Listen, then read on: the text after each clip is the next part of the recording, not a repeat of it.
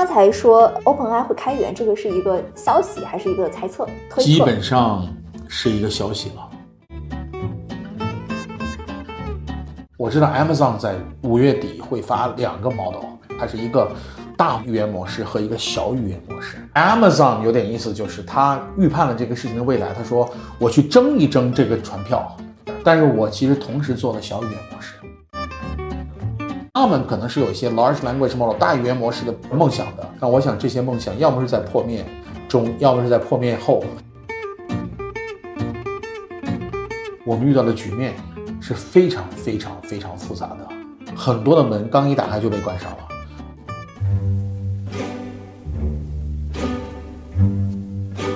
Hello，大家好，欢迎收听张小俊商业访谈录，我是小俊。这是一档描摹我们时代的商业文化和新知的访谈节目。中国大模型的现状是啊，一面是喧嚣着的各路神仙级入局者，而另一面则是年轻创业者感受到的冷峻现实。经过了大模型狂飙突进的两个月以后，一部分从业者感觉到狂热程度明显下滑了一些。这次我和艾伦王淮南再聊大模型。用他的话说，这种滑落是向现实落，而不是向绝望落。我们着重聊了大模型市场真实的形势变化、场上选手和机会点分析。另外，他给我们带来了一些尚且还没有披露的新消息，而这些将会直接改写接下来的大模型进程。今天我们的嘉宾是我们的人气嘉宾艾伦王淮南，艾伦还是给大家打个招呼吧。大家好，人气嘉宾在这儿。上次我们的节目《商业口述史：从美国往事到 Google 输掉 OpenAI 第一局》，反响真的特别好，就也非常的出圈。你有看评论吗？评论区非常之热烈，然后特很多人别有意思。对，而且很多人在极客里刷屏的在传播。而且我觉得那个时间点正好是谈到了大的语言模型，然后谈到了这件事，可能是在国内最先比较深入的聊这件事情的一次，所以我觉得时间点也非常有意思。上次我们聊是三月份，现在也五月初了嘛，就嗯差不多也过去了两个月。我们也希望能够持续的跟踪和分享 AI 大模型，不管是在美国还是在中国的进展。这过去两个月，艾伦，你觉得行业新的体感和变化是什么呀？我觉得这两个月是在最初的，可能用被震撼、被震惊，到比较疯狂的大家拥抱，到比较深刻的理解了它真正的含义，以及比较冷酷的分析，在这个含义之下，具体到每个企业和每个行业吧，至少它能做的东西和不那么能做的东西，我觉得其实是一个理想和燃烧迅速的落地，迅速的想清楚了自己的这件事情是好还是不好，迅速想清自己能做的事情和不能做的事情。我觉得对于很多的企业家和创始人来讲，这是一个冷静的过程。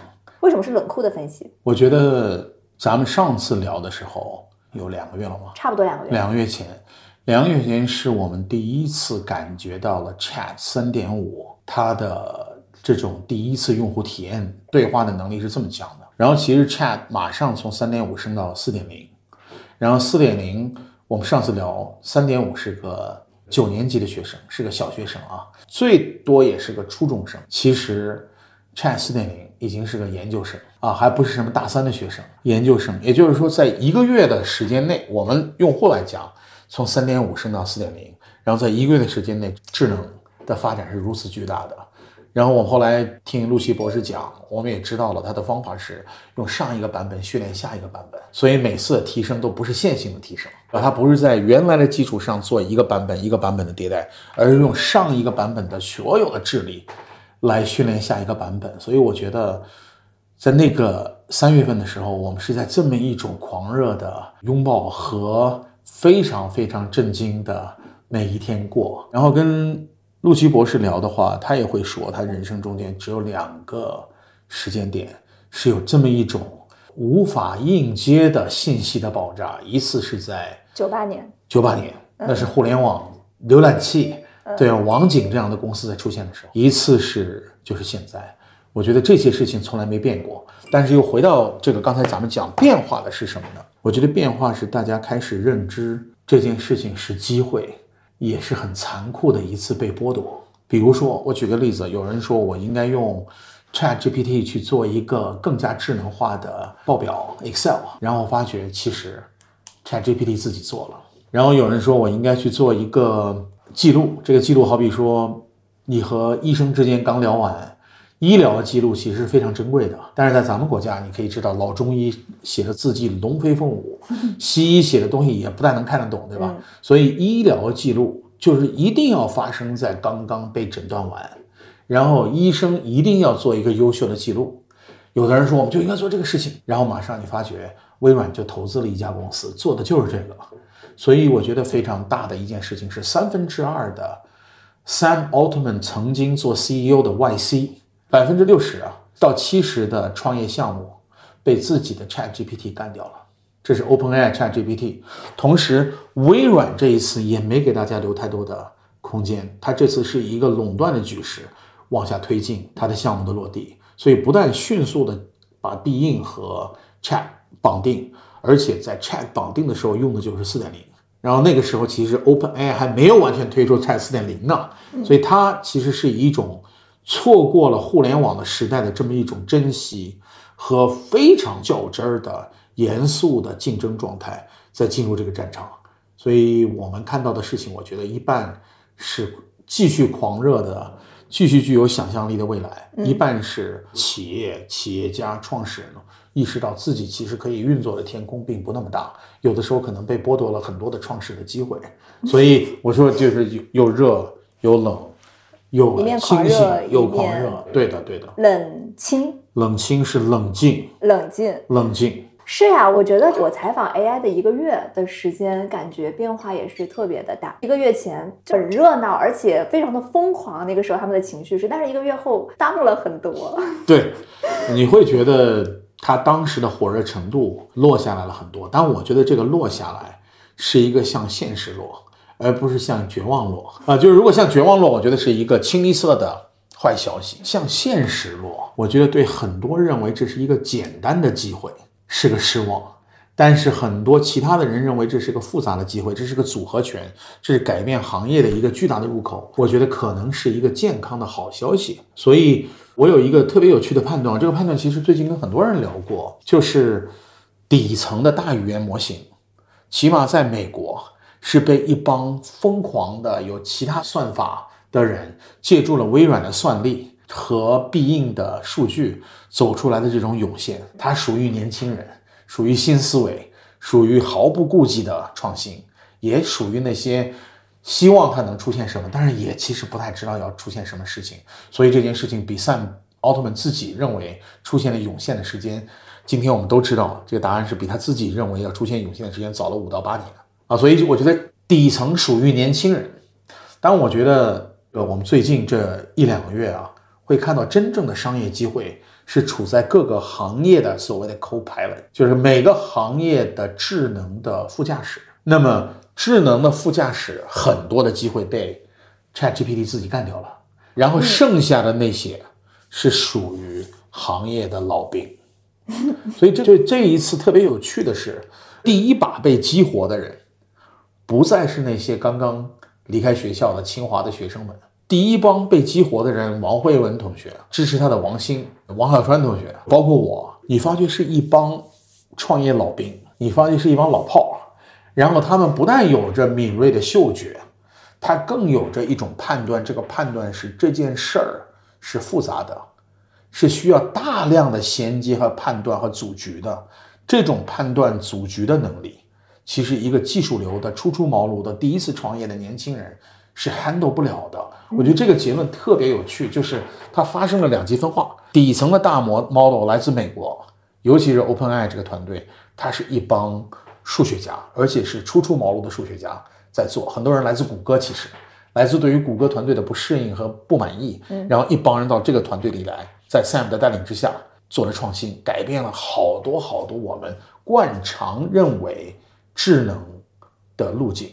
以前叫 pattern recognition，现在是完全是个大涌现的数据漫灌算法，这些东西是年轻人，但上面的这些长出来的行业的副驾驶属于老炮，所以我觉得我们一边是热情的历史发现，对吧？一边是有人认为闹了半天，年轻人不一定在这上面能占到很多的便宜。什么时候得出这个结论的呀？我其实觉得这个结论在上次聊的时候，我已经朝着那个角度在走。就是其实你进入任何一个行业，你会判断这个行业不但是有没有希望，你仍然会判断这个行业你是不是最好的选手，或者说谁是最好的选手。然后你会发觉，大家第一时间都会去搞叫 LLM，对吧？Large Language Model，大语言模型，那就是底层的算法。但是后来我觉得，马上我的三个判断，一个判断是底层模型，你仔细看三点五和四点零这的距离，你就知道做这件事情，起码在世界的范围之内是不大可能了。就是你如果用一年的时间做出三点五、四点零，其实它已经演绎到八点零了，说不定。就说你其实，在这样一个场景下，它的开源和开放带来了老大的速度，要比老二、老三、老四快很多很多。对，我就迅速意识到这件事情，其实在底层已经没有意义了。然后第二，你就得判断什么地方真正有意义啊，那就是 vertical copilot，垂直，也就是行业啊，嗯，行业的副驾驶。然后最后你再问这个问题。那行业的副驾驶是每个行业都有机会，后来发现不是，一半以上的行业，甚至三分之二的行业都会被 Chat 自己干掉。所以刚才我举的这些例子，对吧？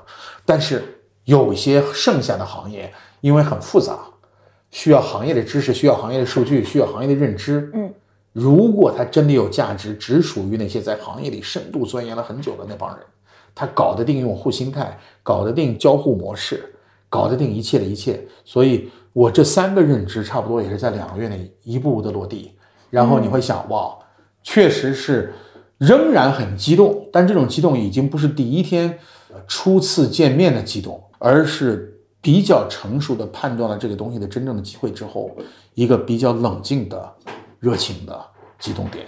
嗯，我有几个问题啊。刚才说可能三分之二的机会都属于 ChatGPT 本身，它不在中国嘛？那中国市场是谁是这个垄断者的角色呢？我觉得这是一个非常非常复杂的，但是一个避不开的问题。就你看我们在传统的搜索上，其实是划降而至的，对吧？中国有百度，中国没有谷歌，中国有一个必应，这个必应可用啊，但是必应其实要符合中国的规范，大永远不会被超越，因为你老二它的数据量太小了。这个跟 Chat GPT 是一样的，就大者恒大。所以你如果今天想做搜索，你会来发觉百度之后没人做成，唯一能做成的就是谷歌。但是谷歌因为政治上的原因和因为其他的原因，它不能进入中国，所以呢就是一家独大。这件事情其实如果走向这么一个局面，不是不可能啊。但我觉得我国的制定国策的人，一定我觉得有足够的智慧，要重新考虑一把。就我不认为再有第二家公司会拿到这个船票。就如果有两家公司，今天显然是 ChatGPT 的 OpenAI，然后未来可能有今天正在发生的必应，也就是它的上面的微软，对吧？谷歌是不是拿到这张票？我其实都打问号。我知道 Amazon 在五月底会发两个 model，这个 by the way 可能咱们还没有听说，它是一个大语言模式和一个小语言模式啊。Amazon 很有意思，它已经进入自己选择进入了小语言模式。这是在一个垂直领域，这是在某一个垂直领域，所以 Amazon 有点意思，就是他预判了这个事情的未来。他说：“我去争一争这个船票，但是大语言我得去做一个事儿，但是我其实同时做了小语言模式。他做的是什么垂类呢？这我们不知道。我们知道这家公司有几十个团队在同步的运营着。我们知道大部分人在做大语言模式，但我们知道有非常强悍的人在做的小语言模式。这个团队里还有我们中国人。”啊，小语言模式，他雇了很多优秀的计算机学家，对他有一个预判，他的预判是，我认为我要争争第一号的船票，但是不一定争得来了，我就先发制人的进入刚才我说的垂直副驾驶的这个可能性，所以这一天可能在这个月，也可能在六月份，我们不知道，但这一天会来，一个月内肯定会有这件事情发生，啊，所以你说。这件事情它属于什么人，属于谁？我觉得我们不要希望，即便在文化的差异和政治的因素出现这种划降而至。我觉得如果美国人封锁我们，我们只好走这条路，自己去做一些事情。包括科大讯飞在这两天发的东西，他自己认为自己在中文上还是有所超越的。但这件事情不是按照语言来灌的，他是把所有的知识，任何的东西。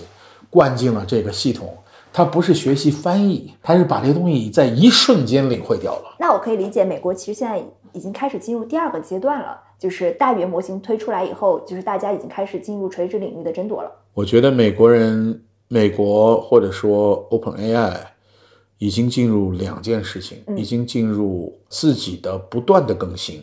我们听到的只是 Four，对吧？然后他自己说没有五，不知道是不是烟雾弹。我绝对不相信这个事情有没有五，五是什么是决什么决定的？是机器自己在学习，它就决定了呀。所以我不认为没有五，它有没有六我不知道，但是它一定进化到了我们可怕的程度。第二，它肯定会开源。现在是开放，不等于开源，是我们大家都可以用。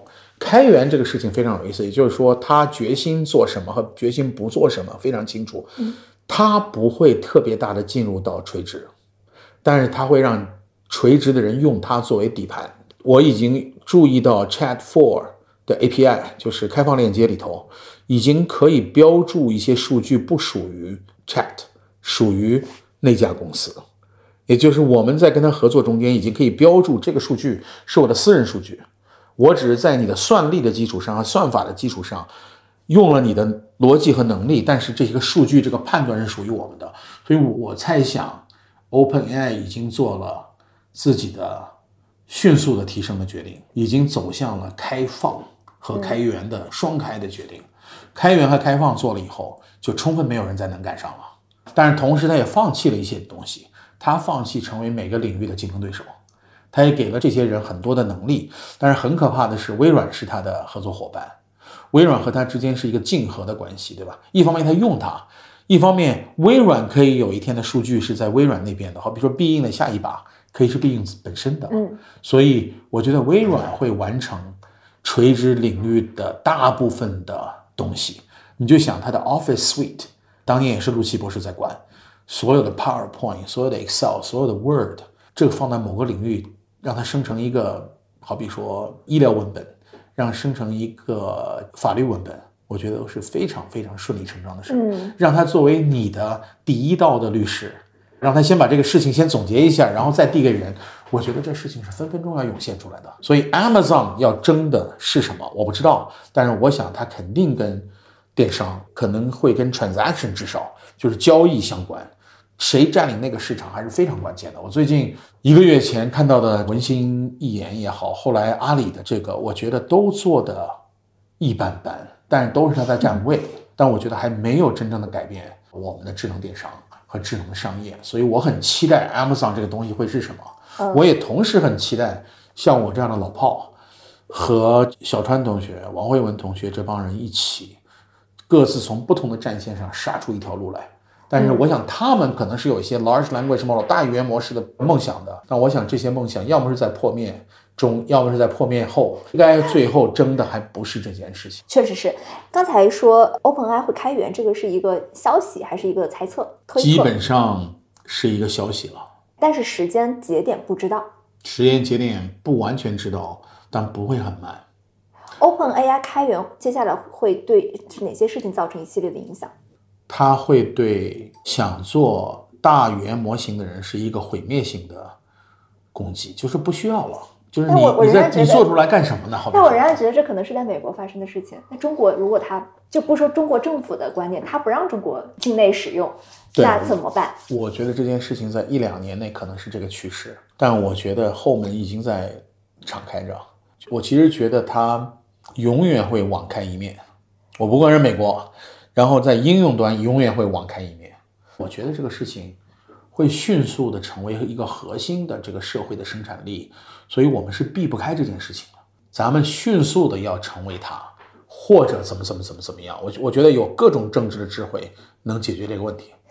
我觉得上一次我们聊的时候，对于中国能不能出现大语言模型，能不能出现中国的 OpenAI 没有这么悲观啊。我觉得我今天更加不认为它会出现。上次我们聊的时候，还是觉得中国和美国会划江而治，然后会就出现两个巨头。对我认为，抛开政治这件事情，首先已经成为不可能。第二，这是未来几十年我们自己这个国家发展的方向的最大的基石。这个基石，我认为不可能采取一个孤立无援的方法来自己做的。同时，OpenAI 是一个不受制于美国政府的企业。而且到了最后，我觉得很有趣的是，也许垂直就是这种垂直语言，就小语言模型吧。我就编个词儿，这个模这可能这词好像这还真存在。也许中国最后做的是若干个小语言模型的叠加和合并，它成了一个类似大语言模型。但这件事情是要时间和精力去开发的。对，其实我觉得现在很多人做的都是小语言模型，但是他们非得叫自己叫大语言模型。对，它全是小语言模型。对对，小语言模型还挺精准的。刚才还有一个问题，就是你说到现在是一个复杂的机会，这个复杂点它包括哪些因素啊？我其实觉得今天这个复杂点啊，就是在垂直语言陪伴式的副驾驶这些地方，vertical copilot，它的难点可能在三件事上。嗯，第一件事情是你如何做好底层的垂直工具。这事情并不容易，我觉得他是要重新去创业、去创新的。好比说，咱们真的要做一个，最近很多人说他代替律师，对吧？那怎么就代替律师了呢？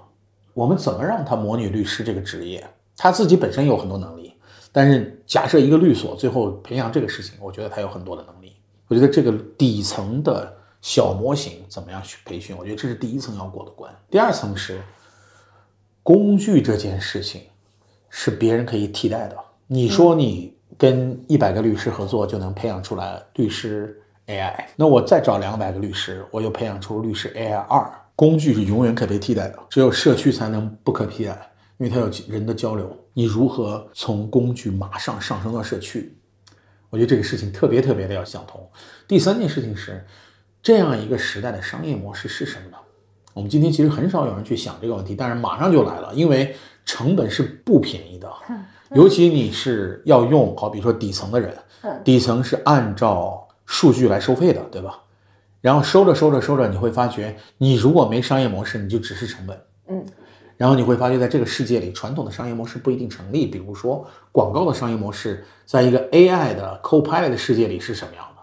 电商真的是能成立吗？我觉得这三层东西，在出发的时候不一定都能想得好。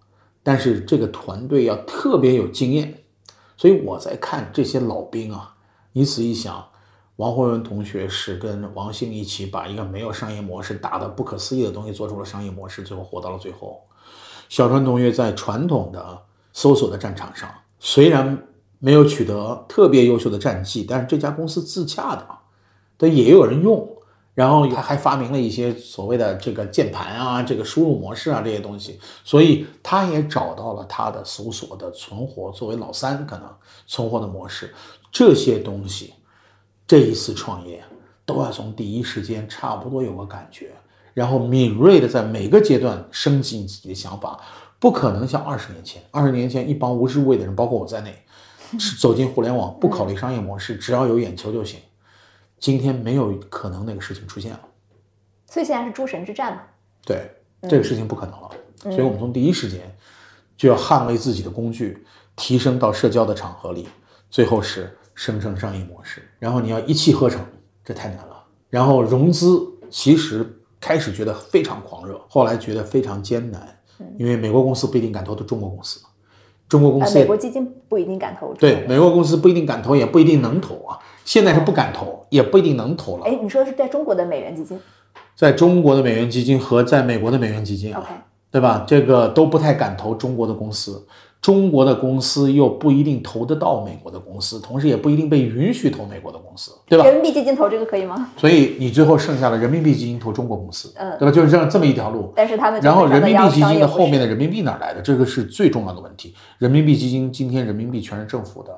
政府能不能大量的投进一个这样的企业，不一定。政府对于 VC，对于他做 VC 的行为需要的一些保障，也不一定能支持在这个领域上创业的人们。所以，我们遇到的局面是非常非常非常复杂的。很多的门刚一打开就被关上了，然后很多的门可能现在非常非常小的缝隙的打开，大家都在观察中、观望中。所以它不像其他的东西，比如说当时说我们要投药、投什么智能硬件那些东西，估计受的限制在当时稍微少一点，但这件事情受的限制马上就能感觉得到。所以我觉得这个事情就是，你想一个企业家在这儿创业，他面临是世界的问题，就是自己的问题，对吧？政治的问题也是自己的问题，嗯，融资的问题也是自己的问题，做工具已经很难了，嗯，ChatGPT。昨天这个这个 Sam Altman 说，其实他不符合他自己对创业者的这个教导。他说，创业一定要产生产品之后让大家能分享，他这个没有任何的分享力，不 viral，就是没有这个毒性，没有药性。但是它产品太好用，它是一个优秀的工具，所以也产生了社会的分享。但是一般的人，你去做一个试试。所以好多好多的挑战，宏观的、微观的，都在等着这帮人。我觉得这件事情会在一年之后看到，甚至半年之后看到。第一把投进去的人草草收场，惨不忍睹。然后很多人其实投不到最好的项目，然后最好那些项目可能长出来的时候已经是一年多以后，哗就涌现。因为他你就这么想，被投的那帮人也需要一些时间去。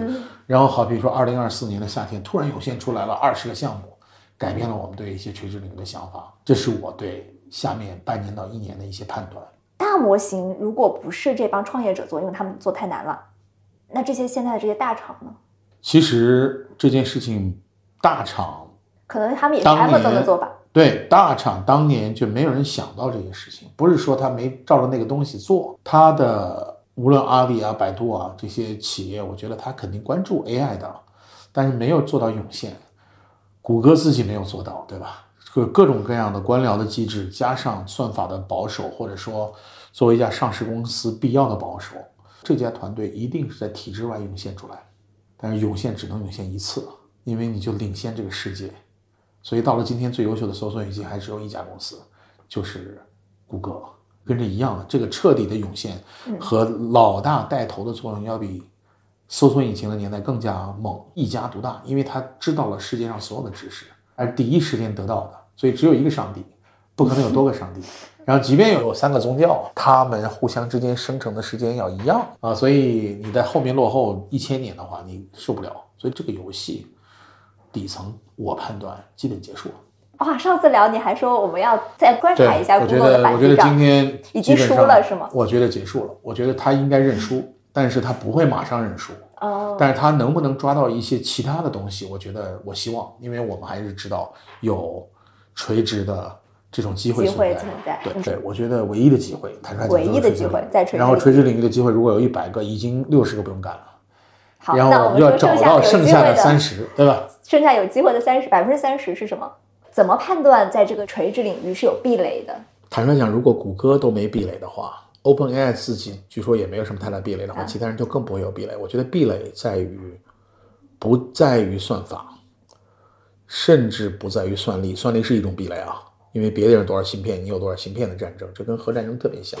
但是我觉得在于第三个方面是数据，壁垒在于数据。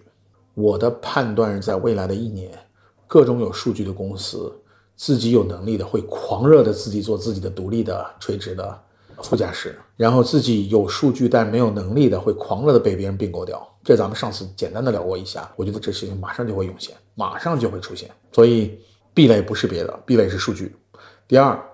在数据也不完全是壁垒，在有数据基础上的社交是壁垒。然后第三，我觉得你得做成自己的一个商业模式，商业模式有的时候也是壁垒，就大家在你这儿放了数据，产生了社交，然后同时赚到了钱。B 站在前两个都符合，有数据有社交，嗯，没赚到钱，产生内容的人没有在 B 站里赚到钱，对吧？这个问题现在目前可解吗？这个问题，我觉得。一定得解，他不解他就会逃逸。就是你让优秀的内容和数据产生者要留在你这儿，并且赚到钱，我觉得是唯一的这个是永远的解法。但是今天我们看到，起码在有一些场景里，他们赚不到钱。然后这个赚不到钱，我觉得他也跟创始人也好，或者核心团队也好，他当时最初的心态相关。他不想赚钱。现在能改变心态吗？改变很难。改变很难，你就想改变心态就得改变人，嗯，改变人就得把这个企业交给别人去做，这事情太难了吧？啊，如果说 B 站你跟陈蕊同学说你就别做这事儿了，你把这个事儿交给某某某吧做了，他会吗？我觉得我们到了最后其实是人的思索的边界和人的勇气以及人的自尊的边界上很难。再说谁又是比他好的人呢？就他假设不是最好的变现的人。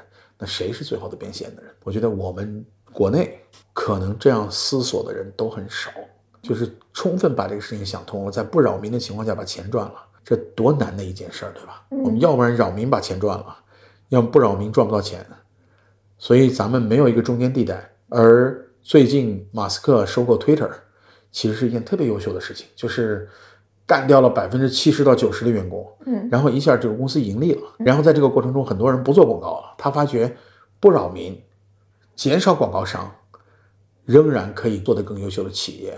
所以我觉得我们在变现这件事情上，略略的会落落后于国外的企业。然后呢，我们只有第一步走向国际化的企业，在这个上面可能是最优秀的。比如说，更可能的可能是字节，就字节想通了怎么在中国赚钱，他也想通了怎么在美国赚钱，然后不扰民。所以我觉得这里面字节起到的作用，可能我们低估了。我们也没有听到太多的关于字节在这个方面的声音，越没听到声音越可怕。跟他们有交流吗？张一鸣应该是亲自在看论文，然后也在找人交流。对，有非常少的交流。他们还是比较隐蔽的，对于这件事情，嗯，不像百度。对，我觉得百度是这样的，百度不这么做是不行的，因为你的后花园被人家端掉了，就是别人是这个东西就代替搜索是分分钟的事儿。你想我们搜索，你是想看十个链接呢，还是人家就把结果告诉你了？人家肯定不是想看十个链接的嘛，对吧？我说今天温度多少，今天这个股票表现怎么样？百度会给你链接，然后百度也有 shortcuts，shortcuts 其实有一点点智能，好比说你说什么什么什么什么东西新闻，它就给你把这个东西的新闻。问题是 Chat GPT 干掉了这些所谓的自己还要去点击第二次，它就直接一步就把答案给了你。我觉得它没办法，就像谷歌没办法一样，这是它的要命的事儿。所以每个人都可能成为第二代搜索引擎，对吧？三六零为什么周鸿祎同学这么激动？他是从搜索起家的，他是干三七二一的，后来不幸的干成了这个防火墙这个安全软件。但他的心中是干搜索的人呐，他是特别理解这件事情，所以他最近活跃到不可思议。有没有可能他真正的就开始干搜索？我太可能，这就是搜索的下一代。然后咱们再看当年的必应接上了 Chat 之后，进一步的侵吞谷歌的搜索量，而且人家有主营业务，人主营业务不是搜索，这是最牛逼的差异化竞争。你就想想我的主营业务不是搜索的时候，我干掉了你，无所谓啊，对吧？我把你商业模式干掉了，我没亏损啊。所以这个事情这个不得了。但是百度呢，谷歌呢，当人家不搜它的时候，当人家有一个直接的答案引擎的时候，它叫 search engine，我们和比较 result engine 的话，你怎么搞？呃，上次我记得其演讲的时候有讲过，为什么大模型的第一站爆发在搜索，第二强会在哪里呢？第一枪如果是在搜索的话，电商，电商就是 Amazon 要做的事情。电商其实是个搜索场景，就电商有两种场景，一个是进店去逛，第二是带着目的来买。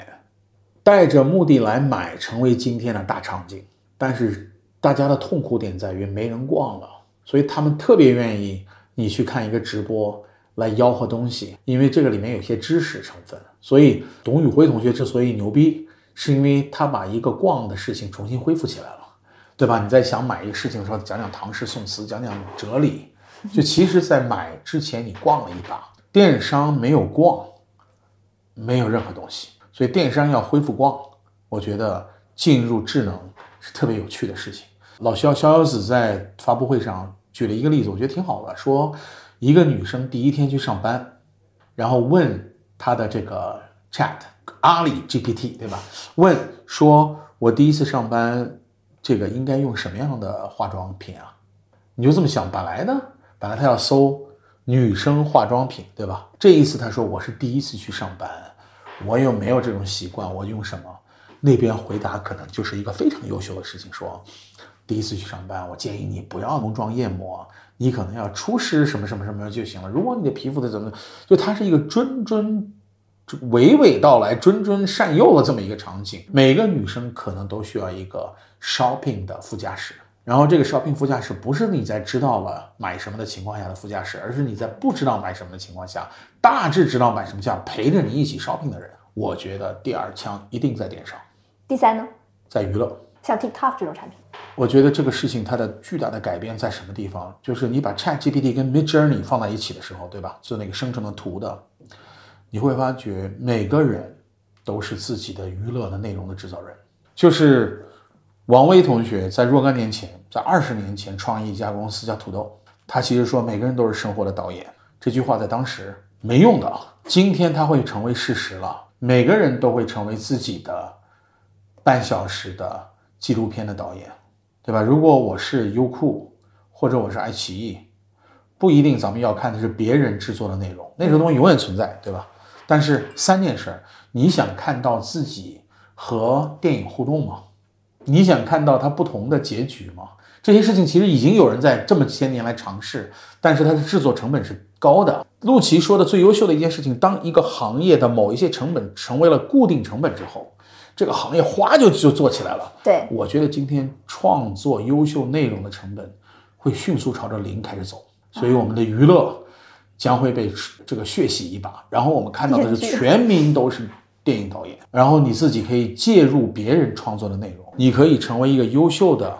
动漫师，因为你不会画已经没关系了，嗯，你能编故事，然后我说你按照漫威这个画的风格，也给我画出二百帧来吧，然后你就作为 prompt 的人，对吧？然后你自己自己，然后我在我自己的领域里，我发觉记录记录妈妈，嗯，记录老年，是一个曾经只属于有钱的人、有能力的人，只属于历史上的战胜者，只有 winner 才有历史，输的人通通没有历史，对吧？所以，这成者王侯，败者贼这件事情，在历史上是因为我们记录不下来自己这些贼的历史，我们这些失败的小人物。但是，也许我们自己都能创造自己的非常生动的高质量历史。所以在这一点上，我觉得娱乐也好，回顾也好，记录也好，分享也好，这个战场，我觉得马上会产生巨大的变化。我听说阿里的文娱。就是一分六的这个其中的六分之一，它的使命是在一年之内投入到 ChatGPT 上去，所以不可思议。嗯，人家是一个拍电影的公司，对吧？叫阿里巴巴 Pictures，嗯，这个阿里影业，对吧？一要朝着这个角度走了。那字节肯定会这么做的，绝对的。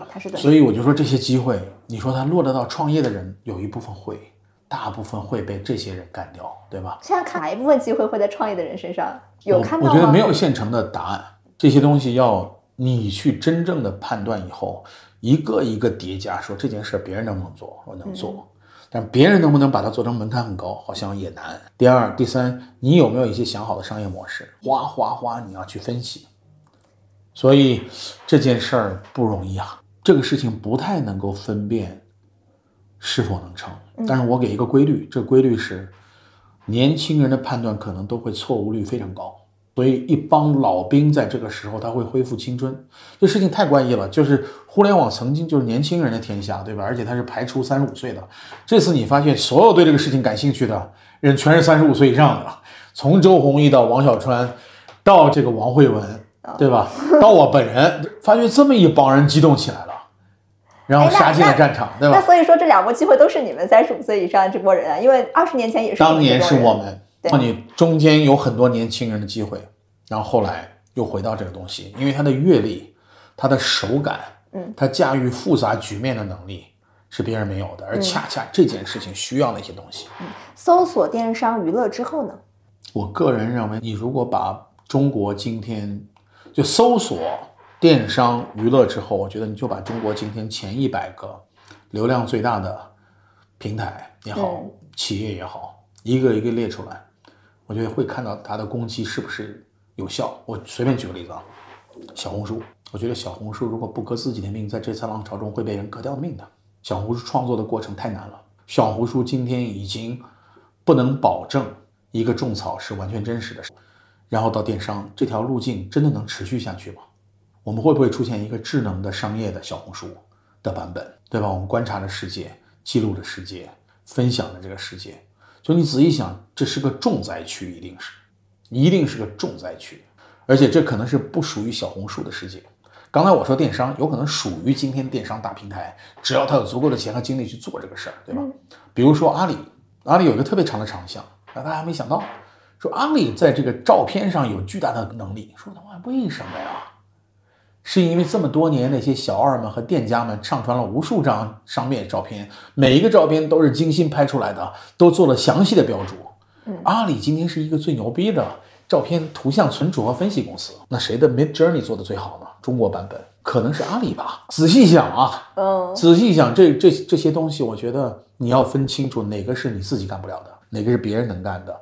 一家一家企业要用同样的心态说，这事儿要是不被不自己革命，咱赶紧吧。所以科大讯飞走得急，因为本来就在这个行业里，对吧？百度走得急，因为你的后花园被别人占领了。就像谷歌这个走得急，电商马上要出自己的牌，否则的话，如果被其他人再往前顺一步，就占领掉了这个事，对吧？然后我就说，还有刚才我说的一个一个一个的企业和行业，坦率讲啊，所以马云也回国了嘛。娱乐对吧？肯定睡不着觉的。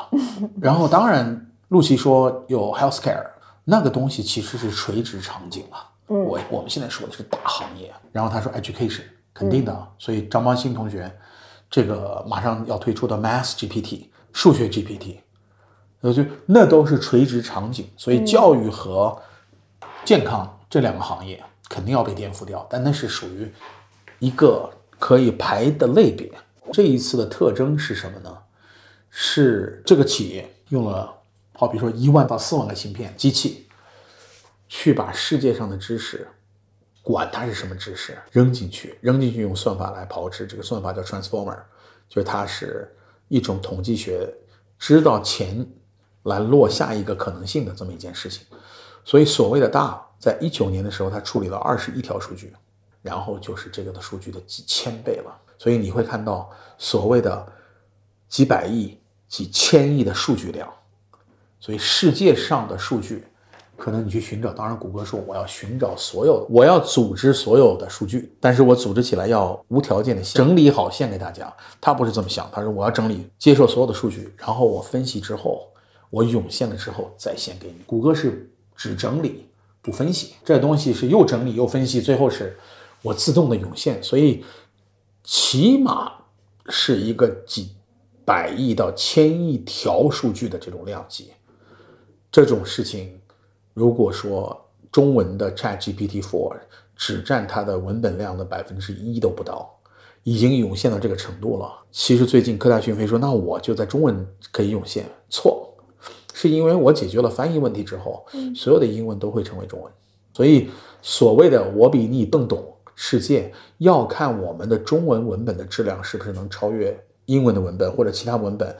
这件事情不一定了，就是可能只有一些地方咱们有中文文本能超越世界的，比如说我随便说啊，中国的古典文文集古诗词啊，古诗词那都不一定啊。现在，好比说中医、中药、藏文这些东西，是不是在我们的传统的里面，我们能做出来超越世界？但是科学、自然、地理、生物这玩意儿，它是黑和白之间的事儿，嗯和你懂不懂中文。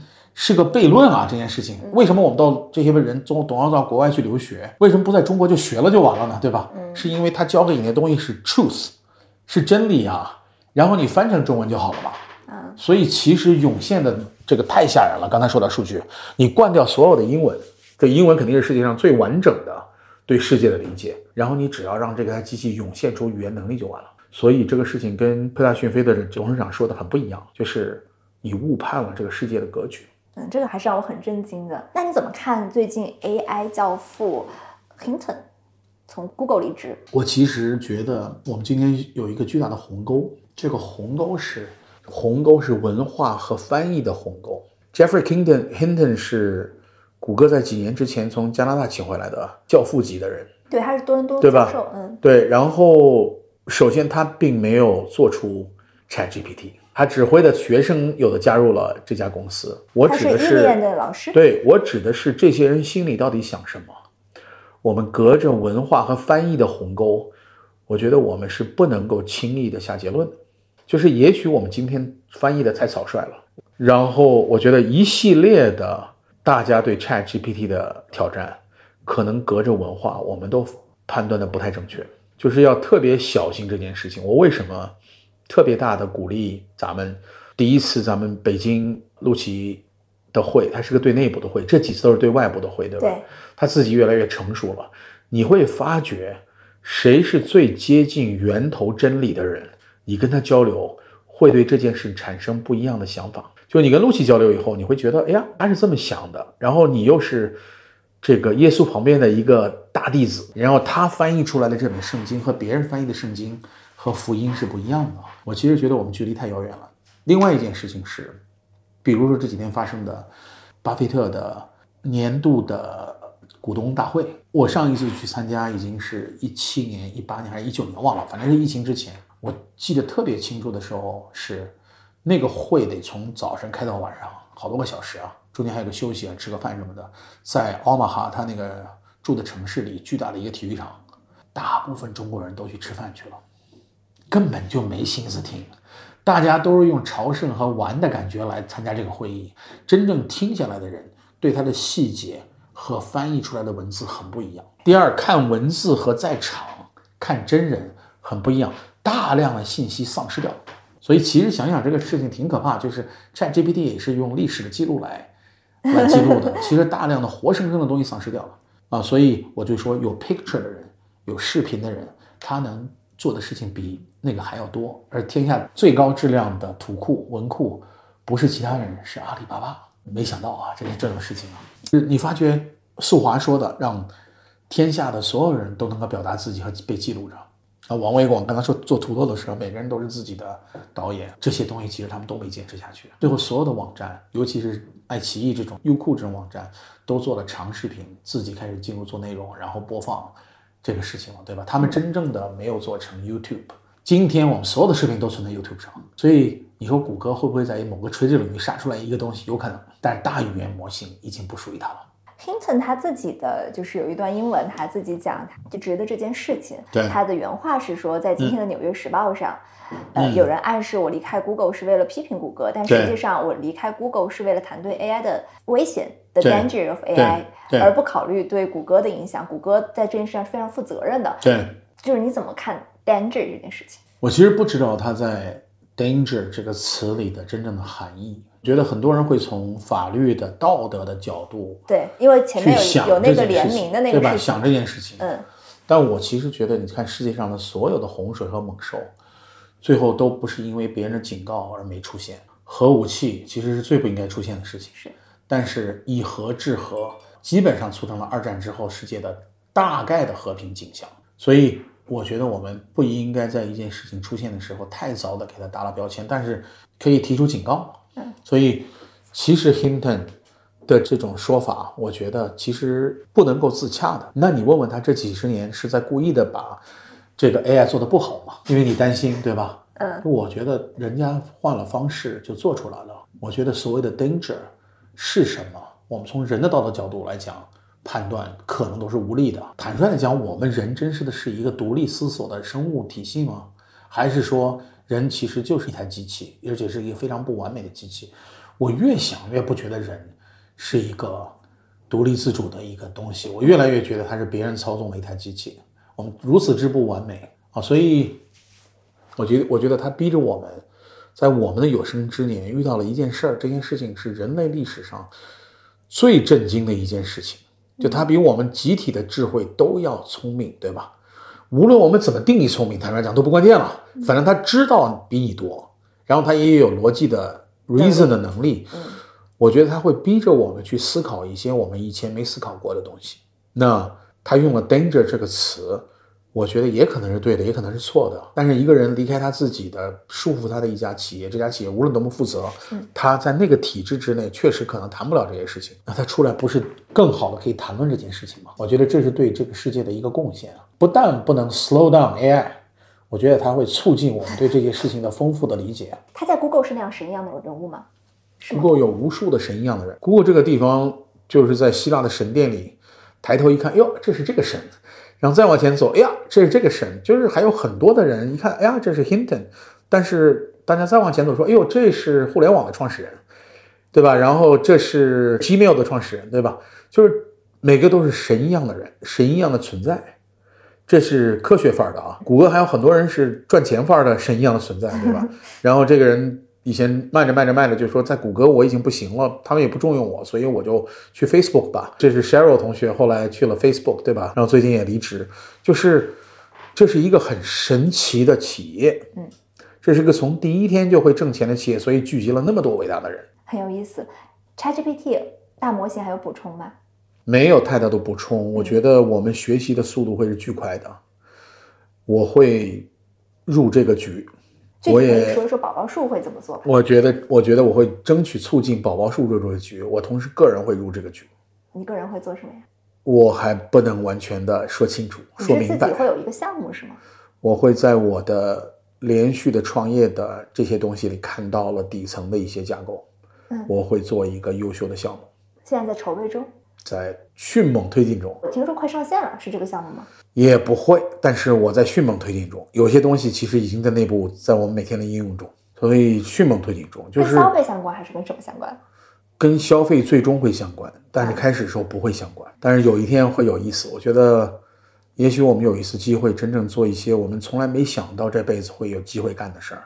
那那真是属于创业老兵和一些能看懂复杂局面的人的机会。现在你见到周围的人聊大模型的频次是变多了还是变少了？然后话题从，比如说两个月前从什么变到了什么？从广泛的事无巨细的、模糊的、激动的聊，到了落地的、严肃的、认真的，真的把自己放在里面的聊。所以聊的质量高很多，聊的频率少一些。但是呢，我觉得质量高很多是重要的。最后的结果肯定是频率乘质量，对吧？这两个东西乘出来某种可能性，我倒觉得这个可能性的乘积要大于以前。但是如果你给它分开的话，前者小于以前频率，但质量远远的高于以前，就大家开始有这种感觉了。嗯，那我觉得在国内聊这个事情的一个一个 limitation 啊，我觉得一个限制。和我刚才说的 Hinton 也好，说到巴菲特也好，就是你不在 Chat GPT 产生的文化土壤里，我总觉得我们有一些东西聊得不够深，还不够深。就是所以这三年的疫情，中美之间的矛盾和博弈，我觉得对我们今天这个新生的事物，还是我觉得带来了很多的问题。所以今年如果我们能够两边恢复一些交流。恢复航班，就现在是真是没有没多少航班，贵的不可思议。我觉得其实我建议想做这样的同学要多去朝朝圣，要多去拜拜佛，然后感受一下产生了 Open AI 的环境是什么啊？我觉得在那种环境里你会感觉有些不一样。我觉得我们既要在逻辑上相同，又要在体感上相同啊！我觉得这两点都不可或缺。所以如果我做，我入这个局。我也不会在东三环做那家企业和项目，我会把我自己搬到陆琪他们的楼里去。就是他已经是在中国距离这个最近的人了，但是即便这样，我觉得距离还远。但是我起码要跟他的距离一样近才行，所以我会跟他做邻居的。如果这个事情在推进的话，你上次说你要去美国，准备什么时候去？我本来想四月份去，然后四月份各种各样的事没去成，我觉得两个月之内要去一把，而且去一把要。好好的坐在那儿想一想，对吧？我我以前在创业的时候，基本上每隔两个月都去一次。你就想我在硅谷做了这么多年，我觉得那个脉血脉不能断，这三年真的断掉了啊！这个事情不光是咱们的问题啊，对方不允许我们的兴起，这是另外一个问题。是，对大模型差不多了，对吧？大模型差不多了，我觉得其他那件事情今天不一定能展开，但我们可以跟听众们说，我们要聊一个其他的话题，这个话题我觉得是消费。嗯，然后我觉得消费像大模型一样绚烂到不可思议。我觉得咱们得用两个小时聊聊这个消费。下一期我就邀请你来聊消费。好，嗯，我觉得可以就从保洁开始聊起，因为这是也是一个朝圣的圣地嘛。对，包括你从而且我们确实，我觉得来到了所谓的第四消费时代，就是是精神上的消费升级，物质上的消费贫瘠，然后。大家追求的东西被疫情放大了，也就是我追求自我的满足，追求一个产品它是舒适的，它是不干扰我的，追求的时尚都是带着闲适的时尚范儿。所以其实前些阵子那种旅游出行户外的产品大盛，对吧？那只是一个小的端倪。我们最近看到这个，分分钟都看到这样的事情。中国能做出奢侈品吗？我觉得中国做奢侈品。从土壤来讲，嗯，时间不在我们的天平上。就是奢侈品其实要的最大的是堆积时间，哦，然后它是一帮，今天很多人说 old money，对吧？它是老钱的那种心态。中国我觉得时尚走得太快，所以不容易真正能堆积奢侈品的品牌，我觉得很难很难。